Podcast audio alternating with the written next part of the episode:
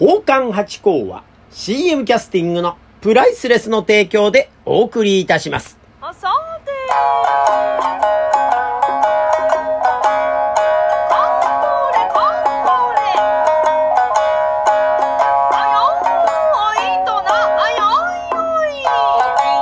松野屋八甲でございます。水金土日の夕方6時は宝冠八甲よろしくお願いします。というところで、いやー今日はですね、なんとオペラ始まりましたね。でね、朝、あの、小学校での公演だったんで、あの、朝、電車に乗って向かうわけですよね、その小学校に。えー、またその、キャストのみんなもそうなんですがね。で、その、ちょうどその時間にですね、今日はなんと、えー、京成、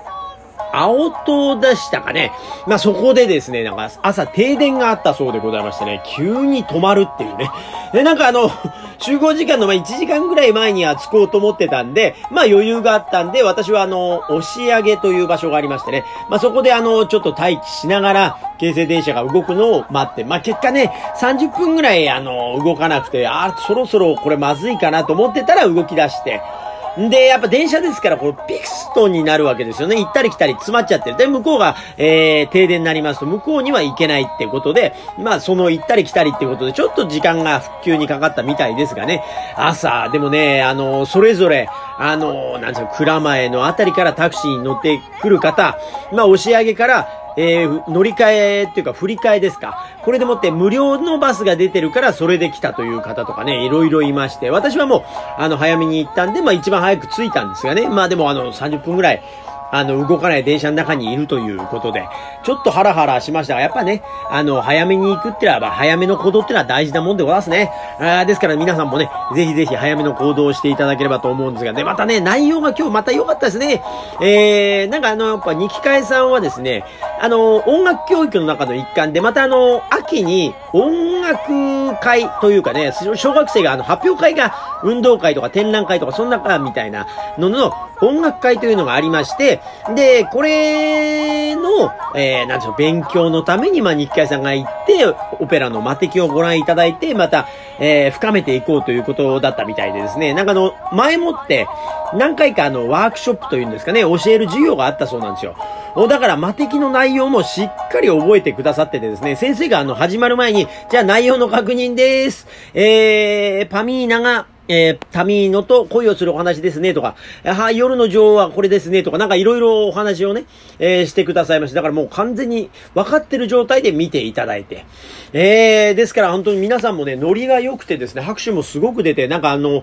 聞き慣れてんですかね、なんかあの、葛飾区の小学校だったんですが、非常にこう盛り上がってですね、なんか、あの、帰りもですね、あの、すごいっていう以上にすごかったとか、なんかすごいあの、小学生ならではのすごい表現でですね、とにかく楽しかったってことを表現してくださいまして、なんかまあ、私が入ってることによって、もともとそのモーツァルトは考えてたような魔敵にはなってないんですよ。私がこう、やっぱその魔敵ってすごく長いお話なんで、すごい詰めたりとか、歌の順番を変えて、わかりやすくしてるんですね。で、それでもわかんない部分を私が鳥として、まあそんな役、本当の役にはないんですけどね、鳥刺しっていうのがパパゲーノというのがいましてね、まあそれの関係で鳥が、あ説明する。だからあの、ライオンキングの何でしたっけ？あの、ザズーでしたっけ？あの、鳥居さんがいますよね。まあ、あんな感じで、えー、やらせていただいてるわけ。もうかなりね、自由でパントマイムを入れたりなんかってんでね、もう本当にモーツァルトもびっくりの魔敵でございます。45分ぐらいに縮めたんですかね。でも非常に笑いありというところでですね、みんな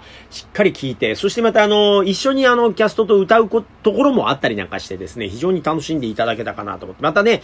こっからまたでも1ヶ月空くんですよ。来月の半ばから、今度は、点点点点ってとずっと繋がっていくんですけど、今日がですね、なん、なんと一個だけ先にやるってんでね、だからこの後一ヶ月空くからですね、非常にこの、えー、今日の仕上がりからどうだと。この後稽古が今のところないんですよ。だから思い出し稽古を1ヶ月ね、先の話ですからお願いしますというふうに皆さんにもお願いしてるんですけど、うーん、まあまだこれからね、えー、非常に楽しみ。で、またね、なんか、あのー、オペラの方々ってのはなんか本番明けてダメ出しと言いまして、なんかあのー演出家さんが、ああ、ここはこうした方がいいよっていう調整を私たち演劇をしてた頃はやってたんですよ。でもね、オペラとかそっちはですね、もう本番開けたらダメ出しというそういうのがないんだそうでございます。だからもうある程度自由にどんどんやっていくということになるんだそうです。だかね、私はその小劇場とかパントマイム出身ですからね、だから今日の演出家さんとか見てくださってる方の意見を聞いて次の明日もっと良くしていこうっていうのがあるんですが、なんかやっぱ感覚でもって歌の伸びとかそういうことだけはふわっとやって、その芝居のパートっていうのはそんなにこう詰め詰めでやらないんだなという、なんかその違いも知れてですね、今回面白いなと思って。えー、もうこれね、3年目なんですがね、キャストが、まあいろいろ変わってたりなんかしまして、で、キャストが変わると、やっぱ役、あの、書いてある、そんなんですかね、た、ね、歌う曲とか、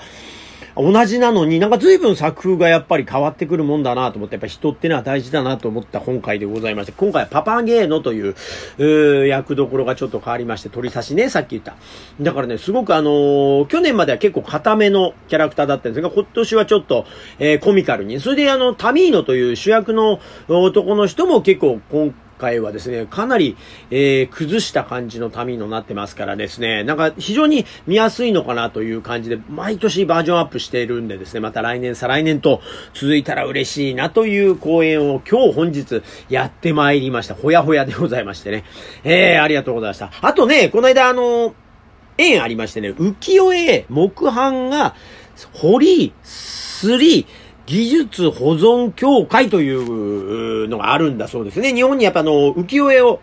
え、掘ったりすったら、あれね、分業、完全に分業なんですね。絵師さんと、堀師さんと、すり師さんと、というのが分業になってましてね、それぞれの職人さんが集まって、この間なんか、1畳ぐらいの大きい版画を、なんか、複製というんですか？えー、もう一回書き出したというんで、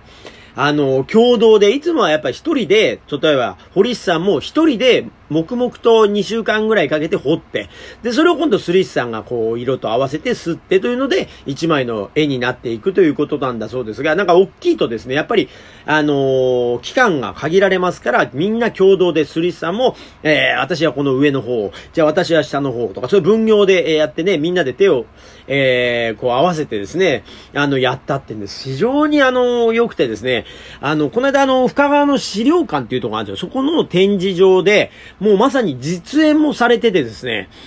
すごいですね。本当に日本のこの技術っていうのはね、あの、なんかあのー、鉛筆で書いたシャーってこう、なんていうか、薄れていく状態のものと、なんていう、どこ、どう説明したらいいんでしょうか。浮世絵ってね、私もあの、写楽の浮世絵、浮世絵とか言って、なんか、携帯模写やらせていただいてますけど、それみたいにね、あの、あの浮世絵、な、あのね、有名なああいうのばっかりかなと思ったんですよ、線が太くて。じゃなくてですね、本当鉛筆とかラフ画で描いたような絵も、版画で作ってんですよ。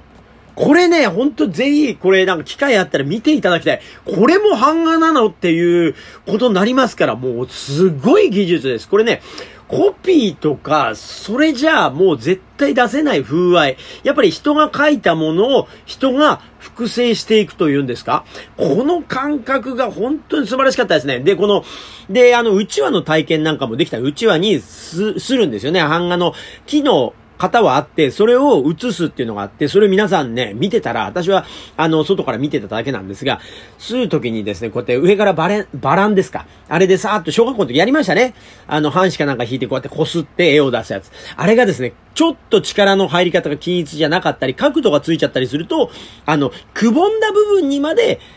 絵の具が入っちゃうんですよね。そうすると絵が滲んじゃうってんでね、その上の一番薄いところだけをこするって、このね、力加減ってのは非常に難しいんだそうです。で、またね、その、実際にやって、あの、彫りもやってんですよ。でね、あの、ビデオカメラで何十倍にもズームした映像が横に流されててでやってんですけど、その、でもね、職人さんってのはね、もう本当に見えてんですね。ものすごい細かい線を緻密に緻密に、私たちは外からカメラで持って拡大したもので見たんですが、職人さんってメガネもかけないで、裸眼でそれをしてましてね、本当に線そのもの、その、なんていうんですか、線そのものっていうとまたちょっと語弊があるというか、その勢いそのままというんですか、その、線そのままなんですよ。でも線の上を切ってんですけど、それがなんか細い線で描くんじゃなくて、その描いた人の力強さみたいのまで再現していくってんです。すごい技術です。これがですね、もう目の前で見れて。で、版画のすりの方もですね、あのー、何枚も何枚も時間かかるんですよね。あの版画の木版画ってのは、えー、富士山の空だけとかね、富士山の山の初雪のところだけとか、なんかそういう風に版画をこう何枚かに分けて、何回かに分けて乾いちゃそれを吸って乾いちゃってやってるんですけど、それが、あっという間に複製されていくんですよ。乾かして待ってって言うんですけど、2、3枚をこうじんぐりじんぐりにやるんでですね、次々やってくださいましてですね、本当に素晴らしい技術ですね。これは本当は奉還もですね、私たち下流会もぜひ残していきたいんですなんて申し上げてますが、この浮世絵木版画のですね、堀さん、スリスさん、エスさん、これはですね、本当に残していただきたい。ですからね、これね、今回ね、えー、っと、何十年ぶりかなんですよ、この会が、えー、なんていうんですか、展示会をしたのが。だから次いつあるかわかんないんで、この浮世絵木版画保存協会の方は。でもね、なんかまだ日本には東京と京都が多いらしいんですが、そういう協会とか集まってる職人さんっているそうなんで、ぜひぜひチェックしてですね、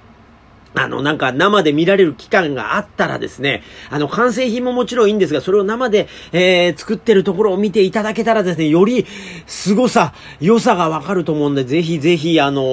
ー、行ってみてくださいというところでございまして、いや、感動しますね。やっぱり人がやっぱりぐーっと熱量を込めてやってるものって力があってですね、非常に素晴らしかったというので刺激をたくさんいただきました。で、ハチ公もですね、その熱量を、